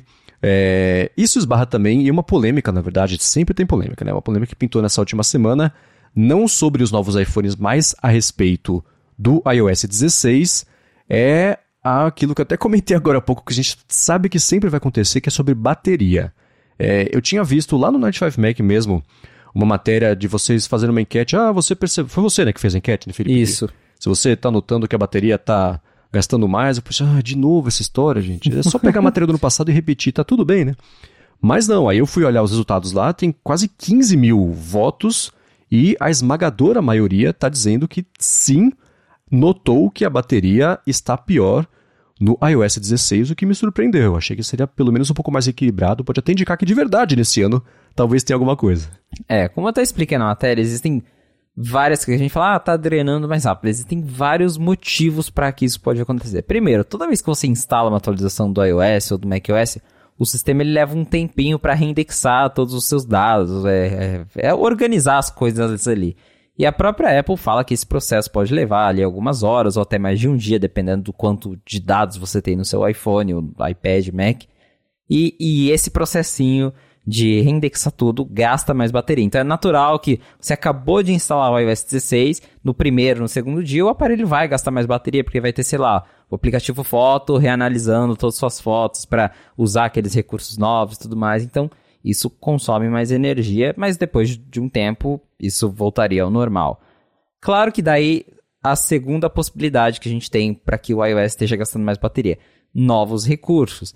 A Apple diz, por exemplo, que aquele novo recurso que você pode habilitar uma opção para que o iPhone vibre quando você digita, né, para ter feedback tátil no, no teclado, uhum. aquilo gasta mais bateria. Então eles falaram que se você está sentindo impacto, uma sugestão é desligar o, o feedback é, tátil do teclado. É, eu até citei o exemplo da nova tela de bloqueio. Você tem ali algumas telas que você consegue colocar a previsão do tempo, tem aquele globo que ele mostra a sua localização, e isso fica usando o GPS. GPS é uma coisa que consome bateria, então naturalmente é, você vai acabar tendo uma duração menor ao usar esse tipo de coisa no seu iPhone. E claro, tem bug que faz o sistema gastar mais bateria também. A gente está nas primeiras versões. Mas a, a, a, verdade é essa, que realmente a gente teve aí quase 15 mil votos, então tem uma amostragem boa. E desses 15 mil, 63% disse que de uma forma ou outra tá vendo que a bateria tá pior com o iOS 16. Então, talvez tenha alguma coisa aí. A Apple já está testando beta, já lançou várias atualizações. Então, acho que se tem algum bug, alguma coisa que está causando, deve melhorar com o tempo, deve melhorar com as atualizações, mas é de se considerar também tudo que eu falei, que existem novos recursos que é, é, não inevitavelmente vão consumir mais energia. Tem o fato também que muitas pessoas não percebem, mas a bateria dos iPhones vai se degradando com o tempo, então é, o meu iPhone mesmo, a, a, saúde da bateria dele está em 91%, é um 13 Pro Max, tem um ano aí, já degradou quase 10%, então naturalmente não vai ter mais a duração que, que ele tinha quando eu comprei ele no ano passado, mas muita gente acaba associando isso a ah, atualizei o celular e ficou pior. Não, às vezes é porque realmente a bateria já tá indo pro beleléu e aí você acaba culpando a atualização, mas o problema é realmente que a sua bateria tá ruim. Então tem muitos fatores, vamos ver aí se com o 16.1 que está em beta é, a Apple melhora alguma coisa em relação à bateria, mas que tem reclamação, tem. Uhum. É, isso eu achei curioso ela ter que avisar a gente. Se vocês usarem uma função que faz um negócio mecânico ativar cada vez que vocês digitam uma tecla, vai gastar mais bateria. Falando, puxa, Sherlock, jura? né? Essa funcionalidade, eu testei que eu achei que ia ser mó legal. Eu testei, aí também não foi para mim, eu desliguei. Felizmente, né? Porque a bateria continua bacana, mas é isso, né? Tem que lembrar que cada vez que você instala um, um update de software, especialmente grande desses, né? Pula uma versão inteira, mais um, né? Foi do 15 para o 16. Tem uma reindexação gigantesca acontecendo, até coisas do tipo assim: o sistema está silenciosamente olhando para cada foto e fazendo aquele diagnóstico para ver se tem rosto, de quem que é o rosto, se cadastrado se tem álbum, se é mar, se tem um gatinho, se tem drink, se tem copo, se tem luz, para depois você achar isso na busca. Isso acontece local, porque não vai mandar as fotos para lá, para o servidor, para depois baixar. Então isso é claro que vai gastar bateria, tem diagnósticos que acontecem ali. Então, assim, para saber se a bateria está de fato pior, tem que esperar um mês, porque no começo vai estar tá pior mesmo. Porque tem uma coisa, você atualiza, você mexe mais, você fuça, você brinca, você usa, você vai gastar. É claro que isso acontece. Pode, se daqui a um mês continuar essa história de que tá, tá drenando a bateria, aí sim temos um problema. Mas antes disso, é, é esperado. O, o, o funcionamento agora de update envolve essa etapa inicial que pode levar dias, né, de, de muita coisa acontecendo por baixo dos panos ali para deixar o sistema bacana e tirar proveito da, das coisas todas novas que tem. Né? Então é, é isso. Tanto o, o, a polêmica quanto a queda no, no desempenho da bateria é uma coisa meio esperada. Agora só não pode ser a regra. Se daqui para frente a galera perceber que a bateria piorou, aí sim é um problema. Antes disso, tá, tá ok. E para mim, no meu uso aqui, anedota de dia a dia, para mim tá eu entrei na categoria, não, tá igual antes. A bateria, tudo bem que o, iPhone é novo, tem, sei lá, dois meses, mas ainda assim não notei nenhum tipo de, de queda no desempenho ou na vida útil da bateria, não. É, eu, notei que tá pior, mas aí eu volto naquela questão. Meu iPhone já tem um ano e a bateria dele já está degradada, então eu não consigo culpar o iOS 16 por isso. É, e, e, vamos, então, né, realmente o que você disse, tem que esperar para ver, vamos dar um tempo, vamos ver se com a próxima atualização que tá vindo aí com mais algumas outras novidades, vai melhorar algo nesse quesito. Mas é, tem que esperar agora mesmo, porque tem muitos fatores por trás. Às vezes é uma coisa simples, às vezes é realmente um bug. É, e todo ano tem, né? Todo ano tem gente falando que a bateria piorou e sempre vai ter. Ano que vem eu tenho certeza que eu vou publicar uma outra matéria dessas com todo mundo reclamando de bateria de novo. E é o, é o ciclo das atualizações anuais de iOS. É, e o que pintou também né, de correção, a Apple já publicou é, só tinha saído já o 1601, saiu o 1602 também, corrigindo uma coisa que eu achei curiosa, que foi o bug de... A galera nos iPhones novos tava lá e abriu o TikTok, o Instagram, sei lá. a câmera ficava no modo terremoto e não dava pra ver nada do que estava acontecendo. Porque ela ficava mecanicamente tremendo ali e a Apple corrigiu isso junto de um bug que não aconteceu comigo. Não sei se é só para os aparelhos novos, mas eu vi o pessoal comentando que cada coisa que você fazia no iPhone aparecia, ah, aplicativo tal quer copiar, aplicativo tal quer colar. Isso não tinha aparecido para mim até agora, não vi esse bug, enfim, instalei já as versões novas e, e tá. Resolveu um bug que eu não tive, ótimo, né? Mas teve isso aí. Isso deve ajudar também até a adotar um pouco mais. A, a aumentar o quanto a galera tá adotando o iOS 16 como um todo, porque ele tá ali, vocês é, reportaram, né? Que ele tá ali de, com 22%, que é melhor que o iOS 15, que nessa altura estava com 16%, mas está bem atrás do iOS 14, que a essa altura também do campeonato tinha 30% já de adoção. Então, essas correções de bugs é, acho que ajudam sempre a, a convencer o pessoal de que agora sim vale a pena instalar, porque corrige os bugs mais chatos iniciais, né? Tanto que a Apple continua oferecendo o iOS 15.7, então se você ainda não atualizou para o 16, é, primeiro ela mostra o iOS 15.7, aí lá embaixo tem instalar iOS 16, então fica uma coisa meio opcional, justamente porque eles sabem que tem muita gente esperando é, um futuro release com mais correções de bugs para é, colocar ali o iOS 16 no seu dispositivo e com isso mais pessoas se convencem de que, ah, ok, agora eu posso atualizar. Mas esse bug da câmera realmente, ele é estranho, mas já aconteceu uma vez, se eu não me engano, foi lá no iPhone 6 em 2014, porque foi o, o iPhone 6 Plus foi o primeiro com estabilização óptica de imagem e também tinha algum bug parecido assim que fazia a lente tremer em algumas situações, a Apple foi lá e corrigiu depois. É, alguma coisinha ali aconteceu e, de novo, era também um bug agora no iPhone 14 Pro que afetava a estabilização óptica e você abriu o aplicativo e ela ficava tremendo ali sem parar e você não conseguia usar nada. É o recurso de desestabilização óptica de imagem. e agora eles arrumaram isso. Esse bug do copiar e colar aconteceu comigo algumas vezes, não tão frequente assim, mas às vezes acontecia. Eu colava o negócio, aí eu ia lá, voltava no mesmo aplicativo depois, ia colar, pedia a mesma permissão de novo. Tá corrigido agora, tanto no beta que está disponível para desenvolvedores, quanto nesse 16.0 1.2 que saiu para todo mundo. Então, assim, pelo menos a Apple ela tá sendo bem rápida em uhum. lançar as atualizações, porque o iOS 16 saiu para todo mundo no dia 12 de setembro, então do, exatamente há duas semanas atrás. E antes mesmo do iPhone 14 chegar às lojas, no dia 16, já tinha uma atualização 16.0.1 disponível para esses modelos, e agora já tem o 16.0.2 e a Apple está fazendo o 16.1 que eles já confirmaram que sai em outubro. Então eu imagino que tá uma correria lá para a galera tentar arrumar esses bugs aí que naturalmente a galera vai encontrando, né? Por mais que você teste ali por dois meses, três meses, tem coisa que fica mesmo. A gente já comentou sobre como a Apple, ela, é, por trás ali, ela tem que preparar o iOS novo com muita antecedência para colocar nas caixas dos novos iPhones. Então, antes de setembro, tudo aquilo ali já estava meio que pronto. E agora ela está correndo para corrigir esses bugs. Mas, pelo jeito, acho que o mais grave já foi. Agora vão ficando aquelas coisas menores que eles podem esperar um pouquinho mais para corrigir. Outras é funções novas, como o lance do Beta 2 que pintou já do iOS 16.1 que entrega o que todo mundo aparente, que, aparentemente queria sobre a porcentagem da bateria, né? Que antes.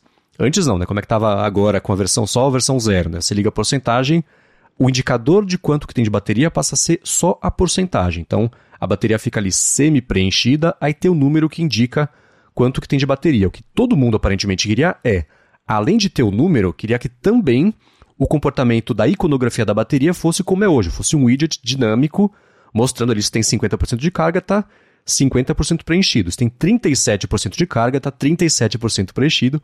E isso pintou agora no Beta 2. Eu acho que a função é, é, é, tipo emoji, né? Quando sai emoji novo, que aí aumenta gigantescamente a adoção do sistema novo só pra galera poder mandar é, ou receber os emojis novos. Eu acho que isso aí vai ajudar também a galera a instalar, porque o comportamento do widget da bateria tá como o pessoal queria, aparentemente, né? Ah, com certeza. Muita gente estava pedindo isso, reclamando desde quando apareceu essa porcentagem da bateria de volta lá nos betas do OS 16. O povo ficou, ah, mas o ícone não mexe, não gostei e tal. E reclamaram, reclamaram também que não tinha no, no iPhone mini, no iPhone 11, agora tem também. Então, é, a Apple resolveu aí ouvir as pessoas e ouvir os feedbacks, mudou a forma como funciona.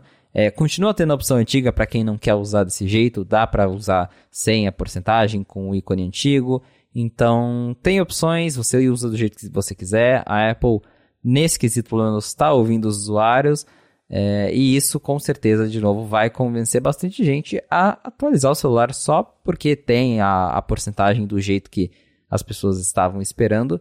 E o 16.1 vem sim com outras novidades além disso. A gente tem aí a API do Live Activities, que são aqueles cards interativos na tela de bloqueio que a Apple mostrou lá na WWDC ainda. Isso ainda não está disponível oficialmente, vai ser liberado com o 16.1. E tem aí e também... que pode ser usado na DM, na Calendar, né? É o mesmo Exatamente, sistema. Exatamente, a mesma API. Então, se o desenvolvedor ele tem ali alguma interação, por exemplo, o Uber, né, que mostra é, se o carro está vindo ali na tela de bloqueio, isso também pode aparecer na Dynamic Island é, para quem tem o iPhone 14 Pro.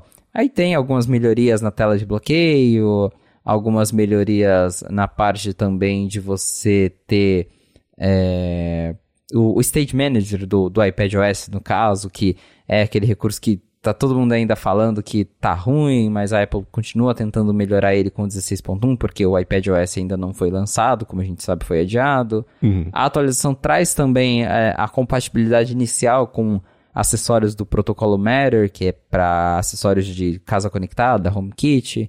Então, é uma atualização que até tem bastante coisa nova e que a Apple diz que chega em outubro para todo mundo. E aí, com certeza, claro, vem com mais correções de bugs e deve deixar o iOS 16 é, mais redondinho para quem quis pular a primeira versão. O 16.1 já chega um pouquinho mais completo e mais refinado. Bom, e uma coisa que eu vi que você reportou no Night of Mac também é já que nesses.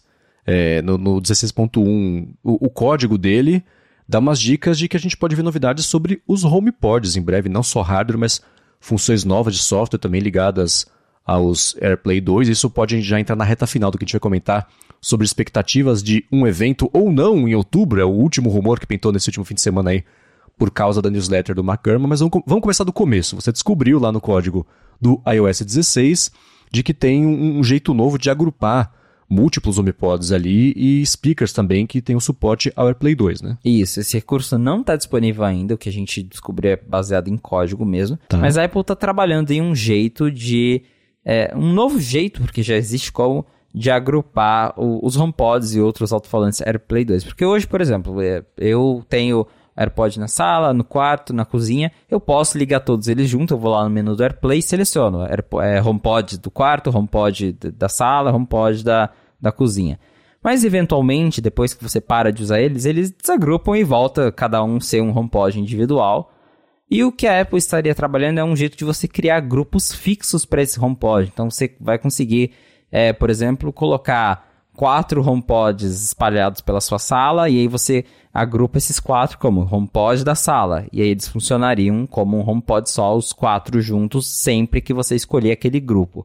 Então você hoje você consegue criar um par estéreo. Então a ideia é que você consiga criar é, é, grupos com mais de apenas dois, grupos fixos, né? Porque o estéreo ele fica realmente fixo, você seleciona ali e ele já funciona com os dois juntos. A ideia é expandir isso para que você coloque três, quatro, cinco é, HomePods ou qualquer outro alto-falante AirPlay 2 junto. É, novamente, isso não está disponível, mas indica que a Apple está trabalhando e que talvez isso apareça no iOS 16.2 ou em alguma futura versão, ou quem sabe um recurso exclusivo para um novo HomePod que eles vem trabalhando, que a gente sabe, tem rumor sobre isso, a gente não sabe quando que vai lançar, mas tem rumores que a Apple está trabalhando em uma atualização para o HomePod, então talvez seja algo específico. Eu, particularmente, gostaria que existisse um modo surround para os HomePods, de você poder colocar, por exemplo, quatro canais, cinco canais de, de HomePod espalhado ali e fazer isso funcionar como uma coisa só para você ter aquela experiência surround mesmo, de som 360, que é algo que você não consegue fazer de verdade ainda com HomePod, que eu acho que é, até se os rumores se concretizarem de que a Apple quer lançar de volta o um modelo maior, que, que tem um som mais potente, que tem grave melhor, seria bem bacana você combinar de repente, né, é, quatro HomePods minis e um HomePod grandão para fazer ali um sistema de som dentro de casa. Então, Vamos ver o que, que vai sair dessa opção, mas o que o código sugere é isso: é que a Apple está criando uma nova forma de agrupar vários alto-falantes é, dentro de casa. Bom, eu estava esperando, eu vou entrar até agora no rumor já do que o Mark Gurman comentou nesse último fim de semana, que para esse evento, para os releases agora que iam pintar em outubro, que a gente teria anúncio a respeito do HomePod, primeiro, porque geralmente, ou tem acontecido nos últimos dois anos, eles aconteceram em outubro, né? O HomePod Mini, ele foi anunciado em outubro de 2020, aí no ano passado foram lançados em novembro os HomePods Mini coloridos, né? Que a Apple também mostrou lá no evento. Então, na minha cabeça ficou que o evento de fim de ano, que geralmente é de coisa de Mac e iPad, também tem anúncio de HomePod, porque aí a Apple é, é aproveitando para falar um pouco de produtividade, um pouco de mobilidade, um pouco de casa, e ela passa uma mensagem completa no evento e um anúncio a mais no evento ajuda a justificar o fato de que esse evento existe. Ainda mais coisa de casa, HomePod, é, você mostrar o funcionamento, as vantagens, é uma oportunidade para a galera descobrir funções, como justamente talvez essa que você comentou, que muda um pouquinho, é uma coisa que a galera já conhece, mas muda um pouquinho o comportamento e aumenta as possibilidades, seria bacana de ter num evento. Tem uma história de que a Apple está sim trabalhando em uma versão nova de um HomePod, que seria mais próxima talvez do HomePod normal, é, grandão, só que talvez um pouco menor, sem tanto foco nesse ultra high-end de som, porque aparentemente esse não for argumento é, forte o suficiente para convencer a galera a comprar, e o produto acabou sendo descontinuado para abrir caminho até para as vendas mais bacanas do HomePod Mini, mas o que o Gurman comentou é que para o ano que vem a Apple está planejando anunciar esses home, essa atualização do HomePod, é, os Mac Pros novos também com chip M1, é, o MacBook Air de 15 polegadas e que para esse ano ficariam a ser anunciados iPads Pro novos, um iPad é, 10, né, com, com os M2, os Macs também então, MacBook Pro de 14 e 16 polegadas, já com o chip M2 também. É, tem expectativa do, dos Macs Mini também, de pintarem aí versões novas, e claro, o anúncio do macOS Ventura.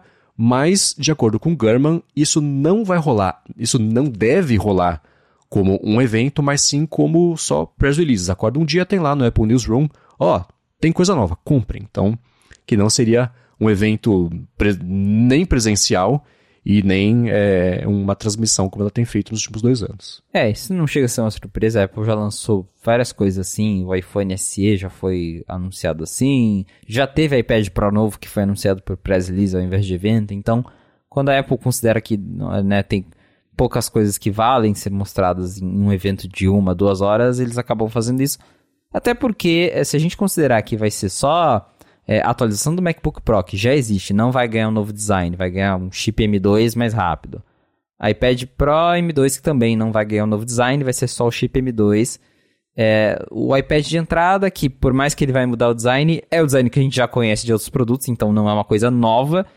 Aí fica aquela coisa, vai fazer um evento para ficar mostrando coisa que todo mundo já conhece, que já viu, que, que é 10% mais rápido. Então talvez realmente vem ali num formato de, de press release mesmo, de um anúncio no site da Apple é, do nada. Mas a gente deve ter esses produtos sim, é, novo iPad Pro, novo iPad entrada, é, novos Mac Minis e também novos MacBook Pro. Aí, falando aí dos rumores de 2023 que o Gorman aproveitou para comentar, eu achei interessante ele ter falado sobre o Mac Pro, porque esse sim é um que a gente está esperando há bastante tempo. Uhum. É que a Apple deu aquele, aquela, aquela, aquela pista, assim, de que né, falta um Mac Apple Silicon, a gente vai falar dele depois. E todo mundo esperava que ia ser em 2022, porque eles até falaram que a transição para o Apple Silicon seria completada em dois anos. Então, a gente está chegando em novembro, já que foi quando a Apple anunciou o M1 oficialmente. E segundo o Gurman, o Mac Pro Apple Silicon vai ficar para 2023 e não 2022. Claro que talvez a Apple, se, se tiver um evento, eles podem mostrar esse Mac Pro agora e falar, uhum. ó, as vendas começam lá em janeiro de 2023, né? Alguma coisa assim. Então, eu tô curioso para ver o tal Mac Pro Apple Silicon. E o Gurman falou algo que o 95 Mac já ouviu, que por algum motivo a Apple vai pular o M2 no iMac e vai já ir direto pro M3, talvez no final do ano, ou, ou não sei, ainda não tem uma data, mas Por algum motivo a Apple decidiu pular o M2 no iMac e ele deve continuar aí com o chip M1 do jeito que está hoje por mais um tempinho. Mas o que está concreto mesmo para outubro é novos iPads e novos Macs, exceto o Mac Pro, além de, claro, o lançamento do iPad OS 16, que foi adiado, uhum. e do uhum. Mac OS Ventura, que também não está disponível para todo mundo. Então essas atualizações devem chegar aí, provavelmente, diria que para meados a final de outubro. Ué, eu tô surpreso só com esse lance de... Na verdade não é surpreso, né? É curioso pensar e só vai fazer sentido lá na frente, como saindo já direto com o M3, quer dizer que o computador não vai ter uma atualização por um bom tempo depois que ele for lançado, né? Para já ficar preparado para lá na frente, quando não sair update daqui a dois, três anos, ele ainda assim tá. Três anos é muito, né? Claro, mas ainda tá atualizado é, por mais tempo.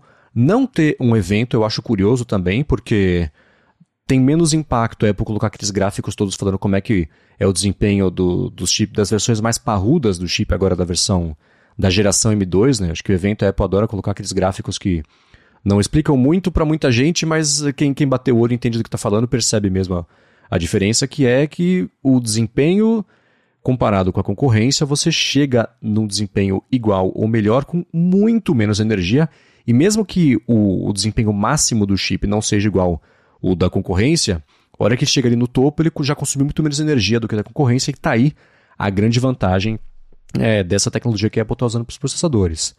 É, eu espero que tenha um evento, afinal, evento é bacana, né? a gente tem, consegue aproveitar mais e discutir mais se tiver um evento, mas é, se o Gurman falou, ele, ele falou assim, né, que talvez sejam press releases, então eu acho que a essa altura é tarde demais para Apple ainda estar decidindo, né? Se vai gravar ou não, né? Se, se for gravar, já está gravado, né? então é, é, meio por aí. Então talvez seja por isso que ele, não, ele tenha falado que ele não viu movimentação desse lado aí da Apple, então pode ser press release. Mas espero que não seja. Ser mais legal se, se rolasse um evento para anunciar essas coisas todas aí. É, o que vale sempre lembrar é que hoje para Apple tá mais fácil de fazer evento sem ser um grande evento, porque Hoje tá tudo gravado, então uhum. eles podem gravar um evento de uma hora, como já fizeram, aquele evento de setembro de 2020 que, que anunciaram o Series 8 e o, os novos iPads, foi um evento bem rapidinho, foi um evento de uma hora que não foi nada, claro que era um novo Apple Watch, mas ainda assim não foi nenhuma atualização super significativa e, e mesmo assim eles foram lá, fizeram um evento, a gente sabe de eventos no passado também que a Apple fez para anunciar iPhone SE, iPad Pro novo, que também foi um evento que não teve lá tanta coisa. Então, quando eles querem, eles conseguem tirar ali umas coisas e, e, e daquilo sai um evento, mesmo que não seja um super evento. Então, uhum. é, ainda mais com tudo gravado. Pode ser que aí eles façam um evento só 100% online, sem chamar a imprensa lá, como eles fizeram agora da última vez, é que foi gravado, mas teve a imprensa lá. Então, pode ser que eles façam algo mais simples, daquele jeito mais estilo como foi da pandemia, que só tem um evento online mesmo e acabou, e depois a galera recebe os aparelhos para testar em casa. Mas é, quando tem um evento tem um impacto maior e acho, acho que existe sim a possibilidade de, de rolar esse evento, mesmo sendo um evento pequeno, da gente ter uma apresentação de uma hora, até para eles aproveitarem o, a, a, atenção da galera para mostrar de novo o Stage Manager funcionando, todas aquelas coisas, aquelas demonstrações que a gente sabe que a Apple adora fazer. Então, acho que tem chance sim da gente ter um evento em outubro.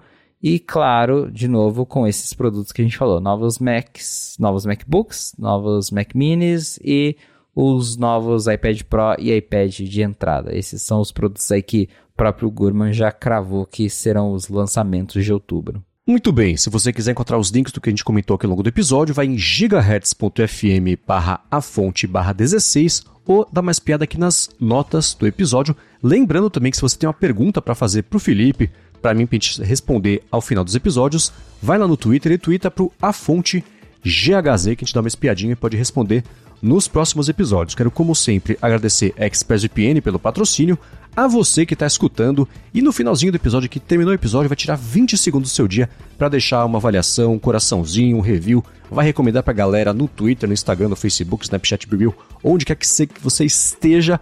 Muito obrigado já quem faz isso e obrigado, claro, também ao Felipe por nos deixarem informados aqui sobre o que pintou e o que vai pintar no mundo da Apple. Valeu, Marcos. Obrigado, audiência, por estar com a gente em mais um episódio do A Fonte. Vamos ficando por aqui. Se você quiser me encontrar nas redes sociais, eu sou o Felipe Espósito. E lembrando, eu espero vocês no encontro da Gigahertz lá em São Paulo. Quero conhecer vocês pessoalmente. Muito bem lembrado. Vai ser muito bacana se você tiver a chance de ou em 4 de novembro ou 5 de novembro estar em São Paulo, lá na região de Pinheiros, ou vir para São Paulo para isso. Vai ser muito bacana, vai ser um prazer poder interagir ao vivo ali com todos vocês e colocar rostos nos avatares e nos, nos, nos, no, que, nos nomes de usuário que a gente vê por aí. E nas vozes da Gigahertz. E nas vozes também. Exatamente. Então esperamos vocês por lá. Eu sou MVC Mendes no Twitter, apresento aqui na Gigahertz toda quarta-feira o Área de Trabalho com a Bia Kunze, nossa querida Garota Sem Fio. E toda sexta-feira o ADT, o Área de Transferência, com o Bruno Casemiro, Guilherme Rambo e o Gustavo Faria, nosso querido Cocatec. E escrevo também toda semana a coluna opinativa na ifeed.pt e também todo dia, toda tarde na verdade, faço o Bolha Dev, um podcast da Alura sobre tecnologia, inovação e desenvolvimento. Muito obrigado pela audiência de vocês e a fonte volta na segunda que vem. Um abraço e até o próximo episódio.